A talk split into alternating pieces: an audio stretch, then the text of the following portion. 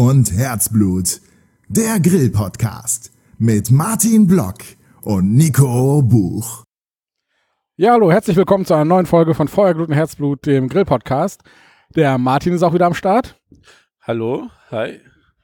Und wir haben heute einen Gast in der Sendung und zwar den Thorsten. Hallo Thorsten. Hallo zusammen.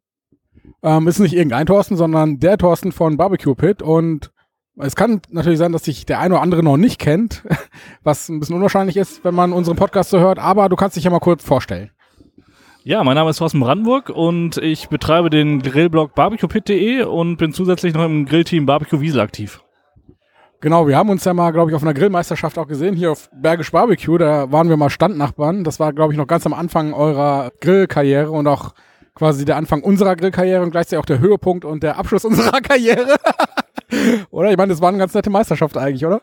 Es war eine super Meisterschaft, hat sehr viel Spaß gemacht. Wir waren das Jahr danach ja nochmal da, aber ähm, wir haben das einfach nicht so koordiniert bekommen mit dem Privatleben zusammen. Und wir dachten uns halt, aufhören, wenn es am schönsten ist. Und die Barbecue-Wiesel haben einfach weitergemacht. Und äh, ihr seid letztes Jahr quasi Weltmeister geworden, ne? Ja, richtig. Genau, also wir haben, genau, wo du sagtest, schon 2013 Bergisch Barbecue, das war, glaube ich, unsere zweite Meisterschaft überhaupt. Äh, vorher waren wir in irgendwo in Overath und ähm, da sind wir Zweiter geworden, bei Bergisch, Bergisch Barbecue, glaube ich, Dritter. Und im gleichen Jahr haben wir dann, glaube ich, die deutsche Meisterschaft gewonnen, der Amateure. Dann im Jahr drauf sind wir Vizemeister bei den Profis geworden und ähm, 2016 dann Vize-Europameister und letztes Jahr dann Weltmeister. Also immer jedes Jahr einen draufgelegt, lief ganz gut. Ja, ich meine, da bleibt da eigentlich nicht mehr viel übrig. Äh, was habt ihr für dieses Jahr noch geplant? Irgendwie gibt's da noch was Besseres als Weltmeister? Irgendeine spezielle Meisterschaft, die irgendwie zwar nicht die Weltmeisterschaft bedeutet, aber dafür irgendwie ein spezieller Titel ist, der sehr begehrenswert ist?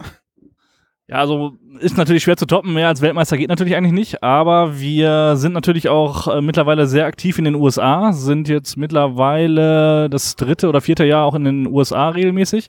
Beim Jack Daniels waren wir schon dabei, beim American Royal und bei den World Food Championships. Dort sind wir letztes Jahr auch äh, Gesamtachter geworden von 100 Teams und bestes internationales Team. Also da kommen wir langsam auch etwas weiter nach vorne und wäre natürlich ein Traum da, irgendwie mal was zu gewinnen. Wobei das natürlich fast schon utopisch ist, aber wir versuchen es. Ja, wir drücken euch auf jeden Fall die Daumen und vielleicht heißt es ja irgendwann mal, äh, die Wiesel sind erst dabei der und der Meisterschaft in den USA. Ja, ich meine, das ist natürlich, ähm, was, habt ihr wahrscheinlich vor vier, fünf Jahren auch gedacht, es ist utopisch, Grillweltmeister zu werden, ne? Und so, so schnell kann das manchmal gehen. Ich würde euch auf jeden Fall da die Daumen drücken. Wie sieht's denn allgemein bei euch aus? Habt ihr dadurch auch ähm, das gemerkt, dass auf einmal die Wertschätzung anders liegt oder anfragetechnisch mehr auf euch zukommt? Oder habt ihr jetzt im Jahr 2018 auf einmal neue Verpflichtungen dazu bekommen? Ähm, also man bekommt natürlich schon die eine oder andere Anfrage. Ähm, ich sag mal gerade so sponsorentechnisch ist das natürlich nicht die schlechteste Ausgangsposition. Ähm, wir haben aktuell noch ein paar Anfragen offen, die wir in den nächsten Tagen, Wochen, Monaten noch klären müssen. Ähm, es könnte sich noch einiges tun.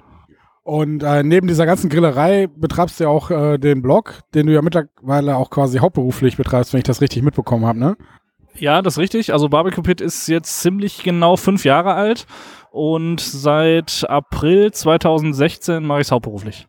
Und hast du den äh, Ausstieg aus dem normalen Berufsleben quasi irgendwann schon mal bereut, wo du gedacht hattest, ja, der Blog läuft zwar ganz gut, aber so ein regelmäßiges Einkommen über einen äh, festen Job wäre doch ganz geil wieder? Oder denkst du dir, pff, das ziehe ich jetzt weiter durch, bis ich irgendwann äh, in Rente gehe?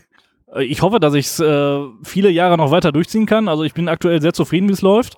Und ähm, ich bereue es auf keinen Fall, dass ich meinen normalen Job aufgegeben habe. Also wenn ich das gewusst hätte, dass eigentlich so gut läuft, wie es aktuell läuft, dann hätte ich es vielleicht schon früher gemacht.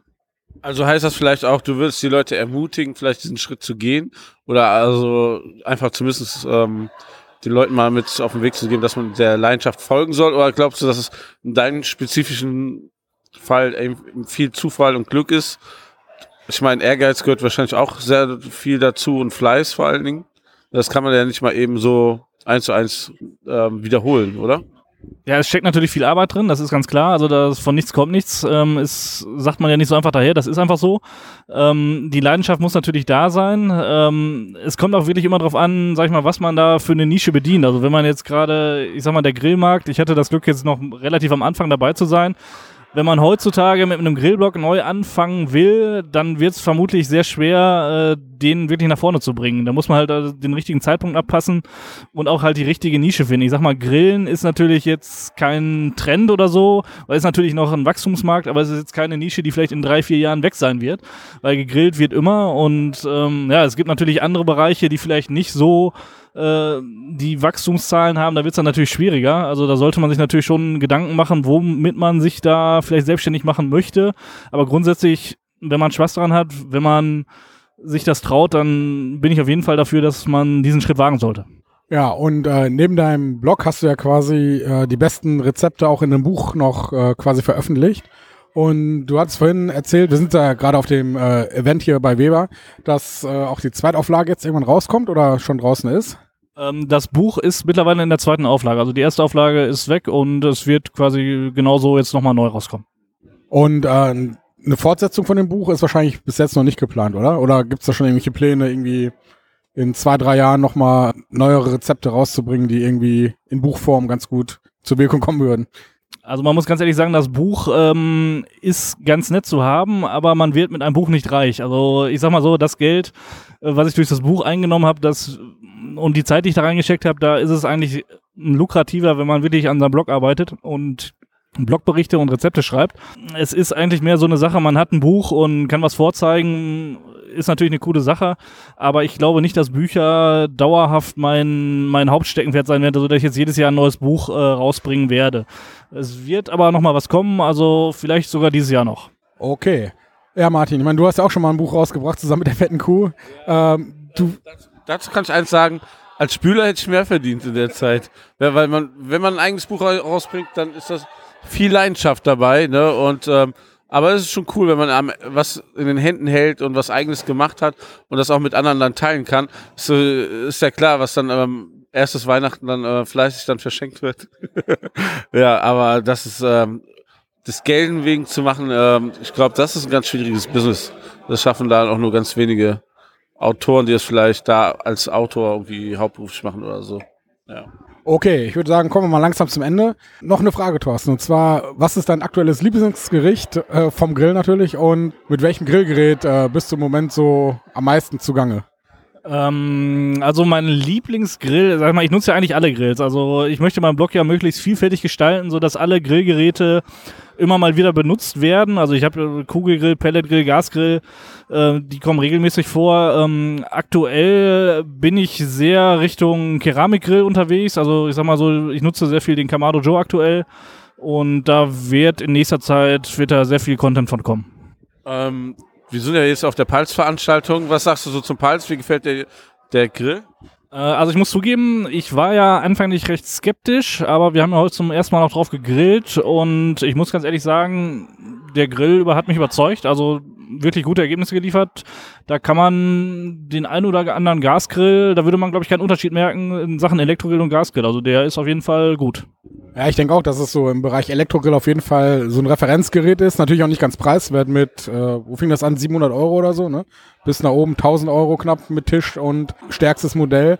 Da muss man erstmal das Geld äh, haben oder bereit sein, dafür so viel Geld auszugeben. Aber ich denke auch, so im Bereich Elektro ist das auf jeden Fall ja so ein Must-Have im Moment. Oder was heißt Must-Have? Auf jeden Fall, sagen wir mal, wie du schon gesagt hast, Thorsten, dass das ein Elektrogrill ist, der so einem normalen Grill eigentlich noch am nächsten kommt, wenn man jetzt halt keine Möglichkeit hat, einen Gas- oder Kohlegrill zu benutzen. Ja, man muss ja überlegen, das klingt erstmal teuer, aber vergleichst mit einem gleichwertigen Gasgrill, dann hast du das iGrill noch da drin. Ne? Und dann hast du halt, du kaufst ja einen Elektrogrill aus irgendeinem Grund und das ist wahrscheinlich einfach, weil du keinen Gasgrill hinstellen kannst. Und dann kostet es wahrscheinlich einfach nur 100, 200 Euro mehr, maximal. Ja, okay, dann äh, vielen Dank, Thorsten, dass du dir Zeit genommen hast, mal kurz mit uns zu quatschen. Und ja, würde ich sagen, äh, gehen wir mal noch ein bisschen an die Bar zurück und äh, genießen noch den Abend. Tschüss. Tschö. Ciao, ciao.